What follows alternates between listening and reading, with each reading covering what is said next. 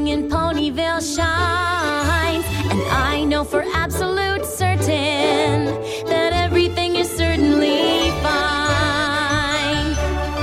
There's the mayor en route to her office. There's the sofa clerk selling some quills. Morning, kid. My neighborhood is so wonderfully good that things could not go wrong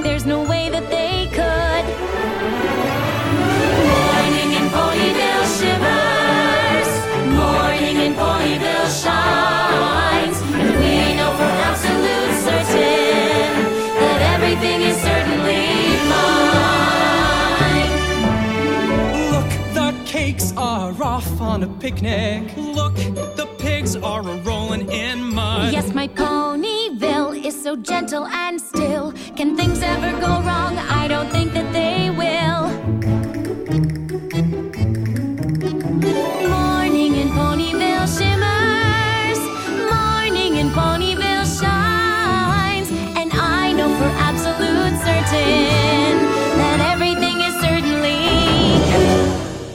Dash, that's not funny.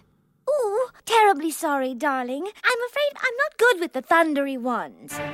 Something tells me everything is not going to be fine.